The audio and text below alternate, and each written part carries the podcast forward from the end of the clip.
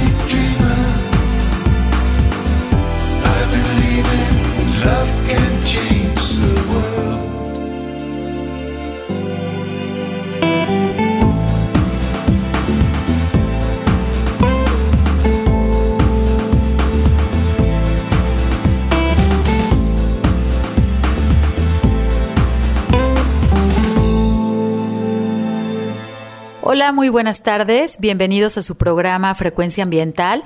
Mi nombre es Sandra Gallo. Los acompañaré hoy sábado 16 de mayo.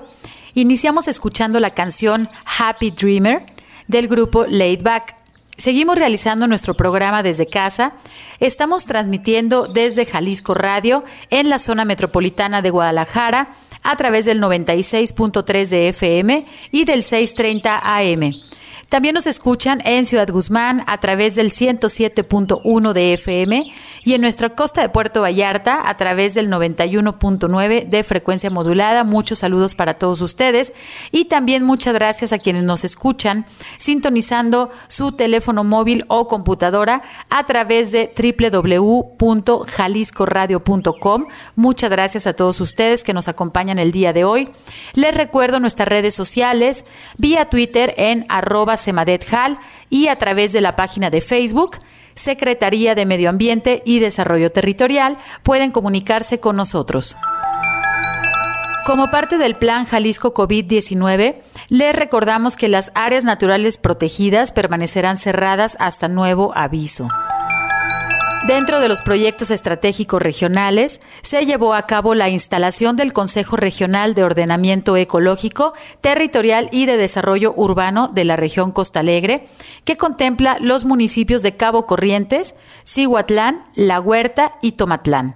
La región Costa Alegre es la segunda zona de Jalisco que instala un consejo regional. El primero fue el municipio de Magdalena, que instaló el Consejo Regional del Paisaje Agavero.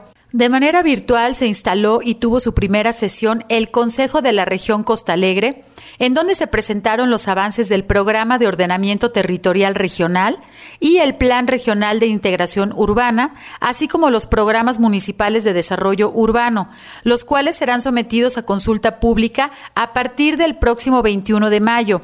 A través de nuestra página web y redes sociales, ustedes podrán participar con su opinión y conocimiento de la región Costa Sur de Jalisco a partir del 21 de mayo para que estén muy atentos. El pasado 12 de mayo fue el Día Estatal del Combatiente Forestal. Desde Frecuencia Ambiental reconocemos el compromiso y la dedicación de nuestros compañeros y compañeras que a pesar de la emergencia sanitaria se encuentran allá afuera liquidando incendios, trabajando arduamente para proteger nuestros bosques. Este reconocimiento lo hacemos también extensivo a las brigadas de la Comisión Nacional Forestal, de las juntas intermunicipales de medio ambiente, de la Unidad Estatal de Protección Civil y Bomberos de todos los municipios, así como las brigadas voluntarias y las brigadas de silvicultores de todo el territorio jalisciense. Estamos hablando de que en Jalisco contamos con 900 combatientes distribuidos en 63 brigadas. Muchos de ellos tienen ya entre 10 y 25 años de experiencia y como ya lo hemos mencionado, por primera vez en Jalisco tenemos una brigada integrada por mujeres combatientes. En Jalisco nuestras brigadas son una parte muy valiosa de nuestro equipo y agradecemos mucho su labor. Así como también les agradecemos a ustedes que nos escuchan. En caso de detectar algún incendio forestal, reportar a las siguientes líneas 3636 8252 o al 800 incendio que es 4623-6346, o a través de la cuenta de Twitter, arroba semadethal. Todavía nos queda alrededor de un mes del temporal de estiaje. Los incendios no han cesado y bueno, tenemos mucho combustible en nuestros bosques. Recuerden que recientemente se hizo la actualización de la legislación estatal en la cual se prohíbe todo tipo de quemas en la zona urbana del área metropolitana de Guadalajara.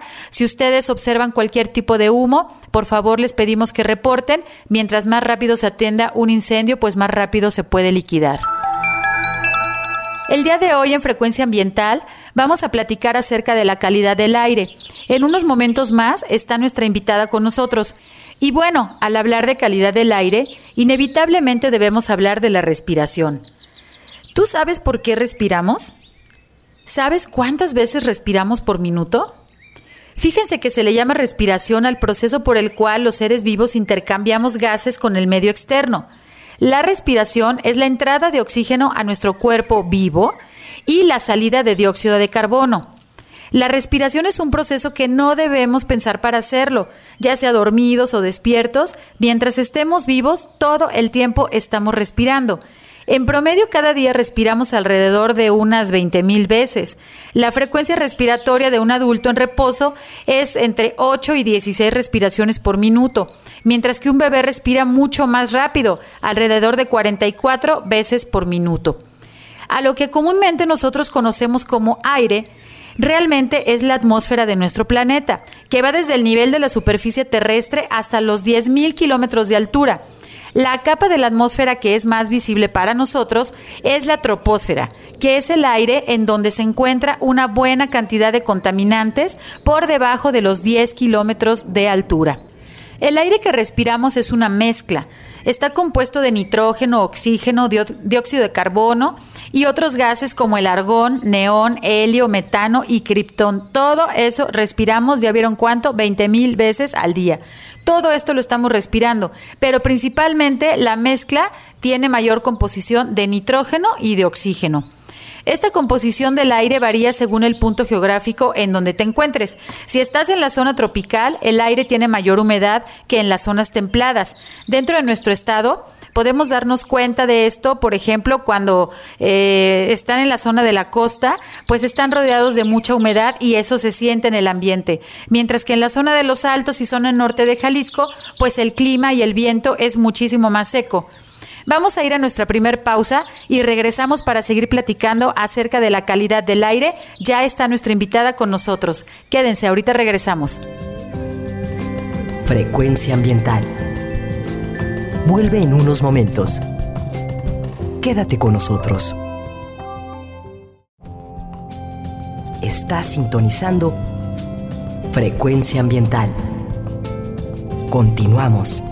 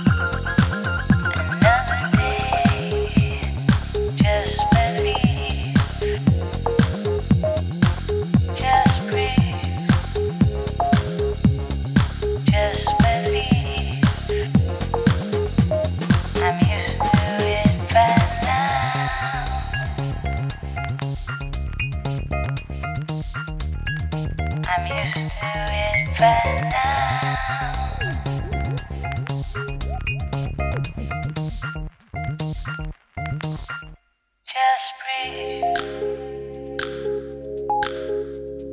Just believe.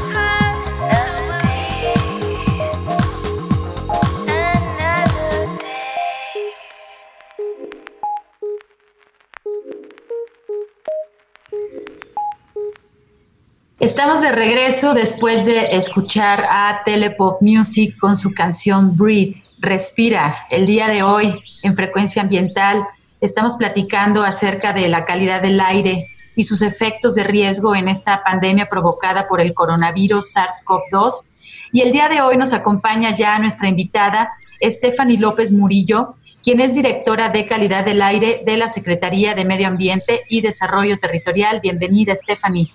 Hola Sandra, muchas gracias por el espacio. Gracias por acompañarnos. Pues bueno, todas las personas que nos escuchan compartimos algo muy importante para nuestras vidas y es el aire. Todos y cada uno de nosotros respiramos, no podemos vivir sin respirar, pero ustedes se han preguntado cuál es el contenido del aire que respiran. Ahora que todos tenemos que usar cubrebocas, tal vez somos un poco más conscientes. Me gustaría iniciar nuestra entrevista preguntando a Stephanie eh, que nos pueda platicar, por favor, cómo se clasifican el tipo de partículas en el aire. Muy bien, bueno, es importante conocer que adicional a que hay partículas y que normalmente cuando hablamos de una partícula, valga la redundancia, es aquello que es más visible para nosotros, ¿no? Pensamos a lo mejor en algún día de invierno, eh, a lo mejor en una zona un poco más alta de la ciudad donde alcanzamos a ver como una natita por ahí de contaminación. Y entonces pues esas son partículas porque podemos visualizarla, puede ser de un color cafecito, un color gris, eh, y, normalmente pues tienen esa capacidad las partículas de transportar muchas cosas, desde agentes biológicos como puede ser un virus, una bacteria u otras, otros compuestos químicos, ¿no? Entonces, esos son como más visibles. Luego tenemos otro tipo de contaminación que son los gases. Y esos siempre es como más difícil ubicarlos. Algunos llegan a tener algunas tonalidades, como por ejemplo el ozono, eh, que son eh, estas tonalidades del azul, eh, claro, un azul un poquito más oscuro. Normalmente se notan en ciudades donde no tenemos tantas partículas, se alcanza a ver estos colores. Aquí no es tan, tan típico verlo. Y luego tenemos otros contaminantes que también son gases, pero que son completamente invisibles para nosotros, ¿no? Entonces estamos hablando de que respiramos como un cóctel de, eh, pues de sustancias tanto algunas que les llamamos pues inertes, ¿no? Estas que no nos van a provocar ningún tipo de eh, pues de prejuicio o beneficio a nuestra, a nuestra salud, pero otras que sí pueden tener daños desde una pequeña irritación hasta cosas ya muy mucho más graves. Sí, y bueno, las personas que nos están escuchando a lo mejor alguna vez han observado a contraluz, ¿no? Sobre todo a los atardeceres y que muchas veces ves muchas partículas flotando en el aire y ahí es cuando haces esta reflexión de, bueno, híjole, todo eso estamos respirando porque realmente, pues el filtro de nuestra nariz, pues son pequeñas vellosidades, pero bueno, hay, hay muchas partículas que sí ingresan a, nuestro cuerpo, como ahorita nos lo estás mencionando, Stephanie. Eh, de estas partículas que nos estás platicando, ¿cuáles son las partículas que pueden afectar la salud humana? Ok, aquí creo que como ya mencionas, o sea, tenemos varios mecanismos de protección, ¿no? A todas estas partículas que pueden ser desde muy grandes, como cuando vemos que se levanta el polvo de una calle o estamos cercano a una zona de tolvaneras, ¿no? Donde hay estas partículas muy grandes que hasta nos irritan los ojos inmediatamente o nos impiden eh, la visualización eh, a una distancia corta pero todas las que van a generar como afectaciones mucho más graves van a ser estas que tienen un tamaño microscópico muy, muy, muy pequeño y que entonces atraviesan estas primeras barreras desde los vellos de la nariz, el moco que generamos también y pueden llegar hasta nuestros pulmones. Y como a final de cuentas, no solamente respiramos un tipo de contaminante en el aire, sino pues hablábamos de este cóctel de, de contaminación, pues puede haber otros contaminantes que nos empiecen a generar alguna irritación en el pulmón y que entonces sea mucho más sencillo que estas partículas por su tamaño tan tan pequeño puedan entrar hasta nuestra sangre y entonces ahí es donde hablamos de los diferentes efectos a la salud que podemos tener. ¿Y cuáles son las que más estudian? Pues son estos contaminantes que les llamamos eh, partículas menores a 2 micrómetros, a un micrómetro, que son muy, muy, muy pequeñitas. Si habláramos del grosor, por ejemplo, de un cabello, que es una imagen que, que, es muy frecuente encontrar cuando, cuando queremos comparar el tamaño de una partícula, pues hablaríamos de que caben cerca de 5 PM2.5 en el grosor de un cabello. O si lo comparamos con células de nuestro cuerpo, una PM2.5 es igual de pequeñita, un poquito más, más pequeña que un glóbulo rojo que tenemos en nuestra sangre. Entonces son muy, muy pequeñitas y entonces si tienen esta posibilidad de entrar a nuestro torrente sanguíneo, pues se pueden pegar a estas otras células y por ahí van viajando en todo nuestro cuerpo y en, a través de nuestra sangre. Son partículas súper pequeñitas, ahorita nos hablas de estas, incluso son otras unidades, ¿no? Que son las, las micras o los micrones, que no los utilizamos muy comúnmente, o sea, de un milímetro, bueno, es muchísimo más chiquito. Ahorita ya nos comentas que caben este, hasta cinco veces, ¿no? En el grosor de, un cabello. Sí, son sumas sumamente pequeñitas y pues en realidad de ahí es el riesgo que tienen para nuestra salud, ¿no? Entonces, las que más o más se han estudiado a nivel internacional pues son estas PM10, partículas menores a 10 micrómetros, y las PM2.5. Y ahora ya también en algunas agendas, por ejemplo la de la Organización Mundial de la Salud, empiezan a ver también ahora hasta las PM1, ¿no? Se hablamos ya de menores a un micrómetro, entonces son partículas súper, súper, súper pequeñitas que personas que estamos ya expuestos a niveles de contaminación alto, porque vivimos, por ejemplo, pues en ciudades, estamos entonces respirando una cantidad importante de estos contaminantes y puede representar un riesgo importante para nuestra salud. Oye, Stephanie, bueno, muchas veces sí eh, podemos hacer la diferenciación o cuando decimos que algo huele mal o, que hay algún, por ejemplo, solvente o que tenemos algún incendio, pues, por ejemplo, es, es muy evidente, ¿no? Que el aire está contaminado pero estas partículas tan pequeñas que nos dices y, que es un cóctel que estamos respirando, que nuestros filtros biológicos, digamos, no son pues 100% eficientes para este tipo de partículas, o sea, no se pueden filtrar todos. Eh, existen algunos contaminantes del aire que no tienen olor. Eh, nos, eh, quería, este, si nos puedes platicar un poco, bueno, aparte que no podemos detectarlos fácilmente, no significa que no existan, ¿no? Este, tenemos en este cóctel ciertos contaminantes que no huelen. Y tú por ahí hace tiempo nos platicabas acerca del caso del ozono, que ahorita lo mencionaste también, y que tiene un comportamiento según eh, pues las diferentes estaciones del año, sobre todo que está muy bien conocido aquí en el área metropolitana de Guadalajara. ¿Nos puedes platicar un poco acerca de esto? Sí, bueno, el ozono en concentraciones ya un poco más altas que normalmente em, no, las, no las tenemos así en, en, las ciudades a tal grado de poder detectar el olor, porque sí, sí tiene un, olor muy característico, pero en, una concentración alta. Eh, esto es porque en el aire ambiente alcanzan como a, a empezar a disolverse, por así decirse, o está, están transformando constantemente en otros, en otros contaminantes, y es el caso de los gases. El ozono tiene una particularidad a nivel químico, que en realidad la, la partícula estable, por así decirlo, es la del oxígeno, que son, este, esta, en la fórmula química nos acordamos que es una O con un número 2, ¿no? Entonces, el ozono es esta O también, pero con un número 3, que significa que va a tener eh, pues como una, un excedente de, eh, de capacidad como de combinarse con otros, con otros compuestos, ¿no? A nivel químico. Entonces, eso lo hace que sea a niveles como ya muy prácticos, eh, le llamamos reactivo, y esto significa que puede o estar interaccionando todo el tiempo con otro compuesto que haya en el aire, o cuando ingresa a nuestro cuerpo, esta, esta interacción química que va a tener es de irritación, entonces va a estar irritando muchísimo todas las capas este, de, nuestro, de nuestro sistema respiratorio. Y entonces aunque no podemos detectar su olor porque no es en una concentración tan alta para, para ello, eh, sí nos está generando esta, esta irritación y podríamos hablar de que en ciudades como Guadalajara pues no lo, no lo podríamos detectar por el olor, pero sí por el efecto que nos causa.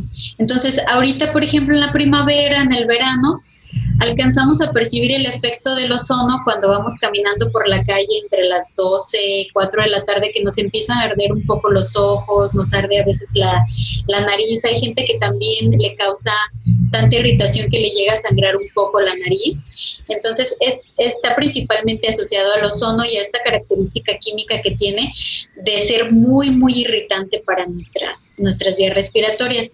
Así como, como el ozono, tenemos otros contaminantes que también irritan mucho las vías este, respiratorias y que pertenecen al grupo también de los gases, y que sería, por ejemplo, el monóxido de carbono, que solamente cuando está también igual a concentraciones sumamente altas podríamos detectarlo.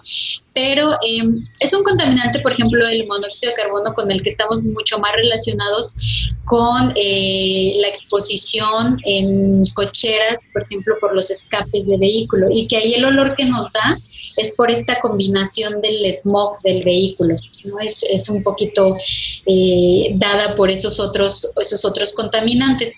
Y luego hablamos de, de, solventes. Hay solventes que se categorizan dentro de estos compuestos orgánicos volátiles, eh, donde está, por ejemplo, la gasolina, eh, que tiene benceno, por ejemplo, y que el benceno pertenece a esa familia de compuestos orgánicos volátiles y que cuando hay mucha radiación solar, se va a estar convirtiendo en ozono contaminante. Entonces aquí la cosa es que tenemos eh, muchos contaminantes que, que, tienen olor, otros, otros que no, pero a su vez también se están transformando en la atmósfera y es, si pudiéramos ver todo lo que ocurre en el aire, pues nos sorprendería porque todo el tiempo están reaccionando todos estos gases con todas estas eh, partículas a su vez pegadas en otras partículas más pequeñas o más grandes y eh, todo el tiempo este, tenemos diferentes concentraciones de todos estos contaminantes, ¿no? Entonces, en algunas ocasiones lo que le da el olor, eh, y si habláramos del ozono, serían estos precursores, como por ejemplo la gasolina, que sí tiene un olor muy particular, algunos solventes que utilizan, por ejemplo, en talleres mecánicos de laminado y pintura, y que cuando ya hay esta intensidad alta de radiación solar, pues se convierten en ozono pero por la alta reactividad que tiene en el aire no nos alcanza a dar este olorcito característico del ozono. Pero que sí lo tenemos muy presente ahorita en esta temporada que llamamos el estiaje o que es la, en la temporada secas caliente o eh, también en el verano, ¿no? que tenemos mucha radiación solar y en que ya empieza a llover, pues se sigue formando cuando tenemos ya en cielo despejado. Qué interesante esto que nos platicas, Stephanie. Yo creo que las personas que nos están escuchando eh, ahora se dan cuenta que justo durante esta temporada de secas, que, que, tenemos, bueno, una radiación solar impresionante como está sucediendo en estos días, nos salvaron un poco las lluvias de la semana pasada, pero ahorita pues ya regresamos a temperaturas de por arriba de los 30, 33 grados, incluso 35 grados en algunas zonas aquí de Guadalajara. Y pues bueno, personas que andan también trabajando en la calle, que a mediodía o ya de las 3 de la tarde eh, hace mucho calor y entonces empiezan a sentir esta irritación que mucha gente, bueno, eh, eh, decimos que es por la resequedad, ¿no? De, del aire, que incluso sí nos llega a sangrar un poco la nariz y que creemos que es eso por el exceso, este, de, o más bien porque no hay humedad ambiental, pero no tenemos en cuenta este tipo de contaminantes que están reaccionando por la intensa radiación solar dentro de nuestro ambiente y que bueno, nosotros como no huele, digamos, no tienen estos olores característicos que, que nos platicas, pues no nos damos cuenta, ¿no? Entonces, eh, yo creo que ahorita que tenemos esta situación, que tenemos cubrebocas, incluso que estamos respirando nuestros propios olores, ¿no? Eso es también eh, un, un, proceso que antes no lo teníamos, pues ser un poquito más conscientes de qué es lo que está provocando la contaminación y qué es lo que está en nuestras manos también para poder reducirlo. Eh, esto me da pauta a la siguiente pregunta. Si nos puedes platicar las principales fuentes que provocan la contaminación del aire en lo que pues se estudia dentro de la Secretaría. Hablamos de que las ciudades pues son las principales emisoras normalmente de contaminación atmosférica por la diversidad de fuentes que tenemos, ¿no? Hablamos de que en una ciudad pues tenemos normalmente el mayor número de vehículos en circulación, es donde hay más transporte también de carga para llevar este pues todos los insumos o los víveres que, que se requieren, es también donde se concentran tal vez no siempre dentro de la ciudad, pero en los alrededores, todas estas fuentes eh, eh, como pueden ser la industria de diferentes tipos eh, y también tenemos una gran cantidad de fuentes que les las categorizan como fuentes de área porque son fuentes que no tienen como un sistema de conducción como podría ser el escape de un vehículo o la chimenea de una industria y que aquí entran desde, por ejemplo, las gasolineras, que es una fuente de área, entran eh, las calles no pavimentadas, los bancos de material, o sea, todo esto que, que dispersa hacia muchos puntos diferentes la contaminación. Entonces también tenemos luego este, este número importante de fuentes de esta categoría. Y otra es como el tema de la, mm, la geografía de una, de una ciudad, ¿no? Que también eso puede ayudar a que se generen barreras de contención y entonces tenemos puntos donde hay mucha más contaminación que en, que en otros, ¿no? Y entonces esto, adicional a las fuentes, facilita que se concentre mucho más la contaminación. Entonces, eh, tenemos toda esta, esta variedad de fuentes mucho más concentradas en las ciudades y pues son normalmente cuando hablamos de querer cuantificar quién, quién genera más o de dónde vienen, pues usamos como herramientas que le llamamos estos famosos inventarios de emisiones a la atmósfera. Y entonces ahí vemos que cuál podría ser el aporte de las fuentes móviles y aquí vemos que las fuentes móviles en las ciudades pues normalmente están como en, el, en los primeros dos lugares de, de, aporte de contaminación y luego le siguen mucho las fuentes de área. ¿Por qué las fuentes de área? Porque es una categoría bien grandota en las que se integran estos que ya mencionaba al principio, pero también tenemos lugares como las imprentas, que son fuentes de área también, eh, las eh, tintorerías, o sea, y que por la cantidad que son, o sea, que tenemos a lo mejor en una misma colonia, podemos tener 20 de estas fuentes, pues generan un, aporte bien grande de contaminantes al final, ¿no? Cuando los contabilizamos. Y luego otra es nuestra, nuestro mismo hogar, ¿no? O sea, cuando tenemos nosotros o utilizamos leña para hacer desde alguna carnita asada, una fogata, los mismos productos de limpieza que utilizamos, también muchos de estos generan algunos compuestos orgánicos eh, volátiles que luego se transforman en este ozono que hablábamos al principio. Y también nuestros tanques estacionarios de gas que tenemos en las azoteas. A veces compramos ese tanque y nunca lo volvemos a cambiar, ¿no? Y entonces tiene ciertas fugas que también ese, ese gas se va a convertir en otros contaminantes a la atmósfera. Entonces tenemos muchísimas fuentes y casi todas en ciudades. Fíjense qué interesante porque muchas veces, bueno, culpamos a la industria que sí tiene su parte, pues, obviamente de emisiones a la atmósfera, pero como nos está mencionando Stephanie, cada una de nuestras acciones, desde la famosa, la famosa carnita asada que hacemos los fines de semana, pues bueno, eh, estamos eh, emitiendo contaminantes también a la atmósfera, esta mezcla también de productos de cocina. Mucha, en muchas comunidades todavía se cocina con leña, que eso este, me gustaría que lo abordáramos ahorita al inicio de nuestro siguiente bloque.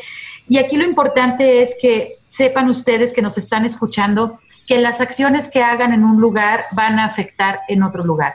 Aquí, eh, como lo vemos en el Valle de Guadalajara, pues la zona de Tlajomulco comúnmente está eh, con, altos niveles de contaminación y muchas veces las emisiones no se generan necesariamente ahí, pero tenemos un sistema de vientos aquí en nuestra zona metropolitana de Guadalajara que es bien conocido y que bueno, vamos a ir ahorita a nuestro corte de estación y regresamos a hablar de calidad del aire. Quédense con nosotros. Frecuencia ambiental. Regresa en unos minutos.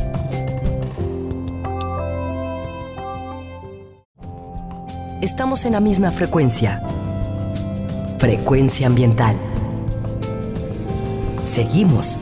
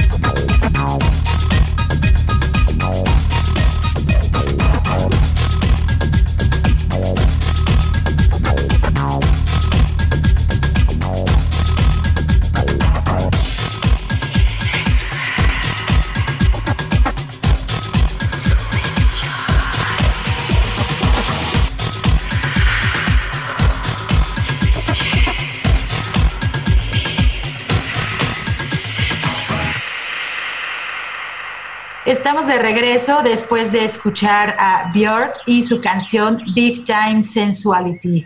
Pues bueno, espero les haya gustado este buen ritmo de la artista islandesa Björk.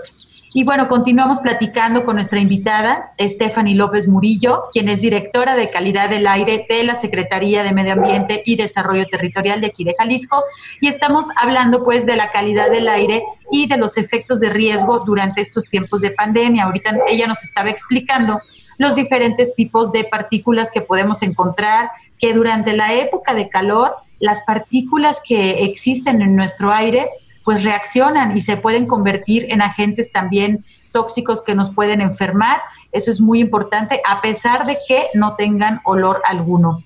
Y bueno, estamos platicando también de que muchas veces eh, la clásica carnita asada que hacemos es obviamente eh, aporta emisiones a la atmósfera, pero comentaba en el bloque anterior que en muchos lugares todavía de manera tradicional se cocina con leña y eso por ahí sé que eh, en el área de Stephanie pues han estado también eh, viendo cómo afecta esto en la salud de las personas. Si bien la comida a la leña tiene un sazón inigualable, pues también muchas de estas eh, cocinas de, pequeños hogares no tienen la ventilación adecuada, incluso podemos ver sus paredes llenas este, del tizne, ¿no? negras por, por tener ahí la estufa. Sin embargo, bueno, la afectación a, los pulmones, a la salud de las personas que, que, están cocinando con leña, pues es también algo bastante evidente. ¿Qué nos puedes platicar al respecto, Stephanie?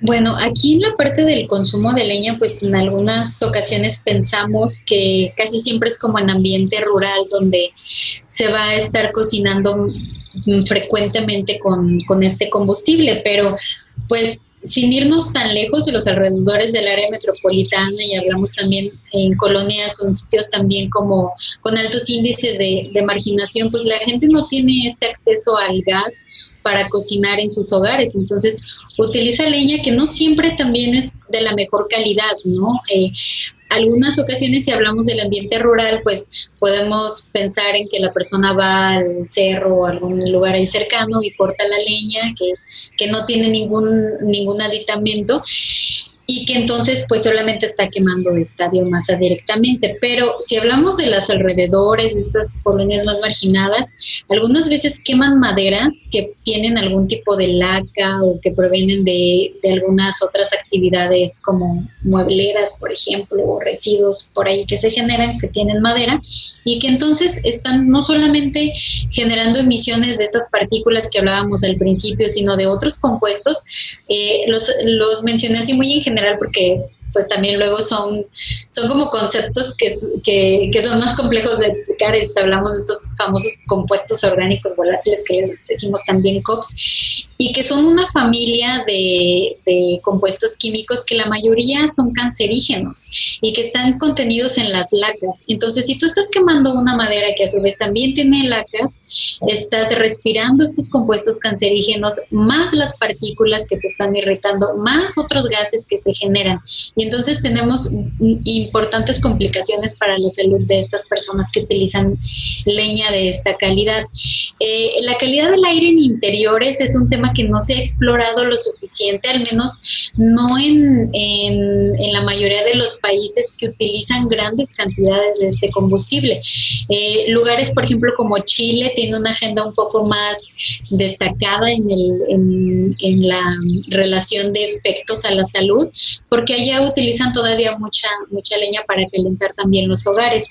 Entonces han empezado a hacer como mediciones para saber qué tanto estamos expuestos y es mucho más riesgosa la mala calidad del aire en interiores que en exteriores, porque hablábamos de que en la calle pues tenemos esta situación de los vientos, este, se alcanza a diluir o concentrar un poco más dependiendo de dónde nos localicemos, pero en el interior del hogar no, se está generando un volumen muy alto de contaminantes y tiene muchas repercusiones diferentes a la salud.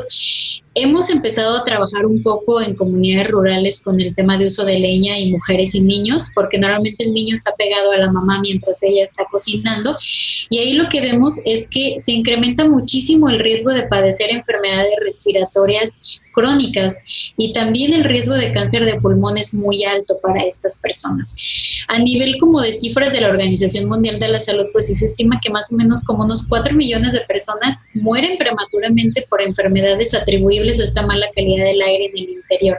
Entonces, trabajar una agenda que pueda ayudarnos a reducir esta, esta exposición a la contaminación en del aire en interiores, pues nos podría apoyar mucho a reducir esta letalidad que hay en, en, el interior del hogar por estos contaminantes. Y fíjense lo que nos platica Stephanie, qué importante es cómo nuestros hábitos, a veces sin saberlo, están llevando a que nos enfermemos más pronto, pero también a que se enfermen los miembros de nuestra familia. En este caso, como mencionas, pues los pequeños que están obviamente apoyando ahí a, a las mamás, acompañándolas mientras están haciendo la comida con leña, pues bueno, y que están respirando constantemente todo este humo, al igual que las mamás, pues bueno, está ocasionando este tipo de afectaciones a la salud, como nos comenta Stephanie. Y bueno, esto digamos que ha sido agenda permanente también de la Secretaría de estar estudiando qué es lo que está sucediendo, qué es lo que está contaminando. Pero ahora que tenemos esta situación de la pandemia en el cual pues prácticamente se han colapsado sistemas, se han detenido procesos, entre los cuales también hemos visto noticias internacionales de cómo han cambiado las partículas, hemos visto mapas por ahí este, originados por imágenes de satélite, de cómo las grandes ciudades, pues el cielo está más limpio, incluso aquí en Guadalajara lo podemos observar en la noche, las estrellas se pueden observar más claras. Eh, Stephanie, ¿qué nos puedes platicar acerca de este cambio debido a, la parálisis mundial, debido a, la pandemia? ¿Cómo han cambiado las concentraciones de, contaminantes? Y pues también, ¿qué pasaría si todo el mundo estamos obviamente desesperados por regresar a nuestras actividades y ver a nuestros seres queridos? Si todo el mundo salimos ahora sí que como una estampida y, empezamos a utilizar nuestros autos eh, eh, así como que sin control, ¿qué, qué sucedería?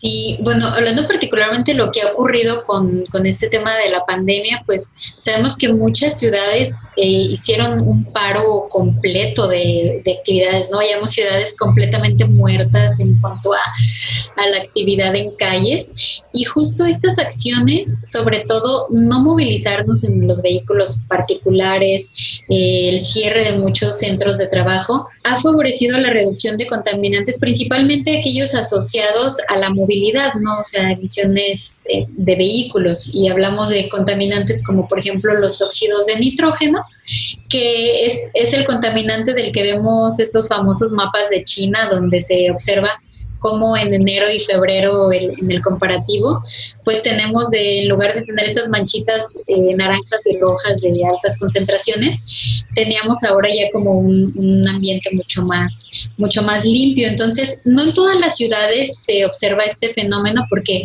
también depende del contaminante. Habrá contaminantes que se redujeron mucho, como, como este que comento, y que también ocurrió para el área metropolitana a partir de, de mediados del, del mes pasado, del mes de abril que empezamos a ver ahora sí una reducción un poquito más, más fuerte de óxidos de nitrógeno y de monóxido de carbono, asociados, como decíamos, justamente a, vehículos o principalmente a vehículos, pero veíamos que se mantienen sobre todo las concentraciones de partículas, estas PM10 o PM2.5 se mantienen y es una situación que ocurre también, por ejemplo, en la Ciudad de México, que todavía hay algo de partículas, pero tiene mucho que ver con la temporada, ¿no? Estamos hablando que estamos en la temporada de incendios forestales, estamos en una temporada donde tenemos poca humedad, entonces si tenemos eh, zonas donde hay alta actividad de quemas agrícolas, tenemos aparte calles no pavimentadas, entonces van a seguir generándose partículas, pero sí los contaminantes asociados a vehículos vemos una reducción bien importante. Entonces,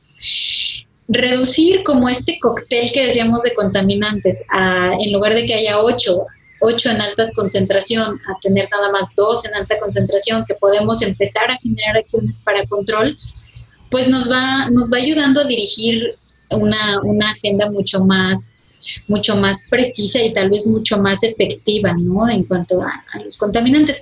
Y darnos cuenta también de que sí podemos modificar nuestro, nuestras acciones en cuanto a la movilidad, ¿no? Desde pensar en que cuando regresemos a nuestras actividades cotidianas, podamos empezar a compartir el vehículo, empezar a usar más el transporte público, movernos algunos tramos, por ejemplo, en bicicleta y otros en transporte, o, dejar nuestro vehículo hasta cierto punto, o que nos den ride hasta cierto punto y de ahí nos movemos en otro, en otro medio, va a ser muy importante para no regresar instantáneamente a estos altos volúmenes de contaminación, ¿no? Entonces, eh, o sea, sí es muy importante tomar estas buenas experiencias y lo que hemos estado observando, porque decíamos, hay contaminantes en los que nosotros vemos desde un 60 este, hasta un 75% de reducción de, emisiones y, y, están muy asociados justo a este cambio en la movilidad que tuvimos.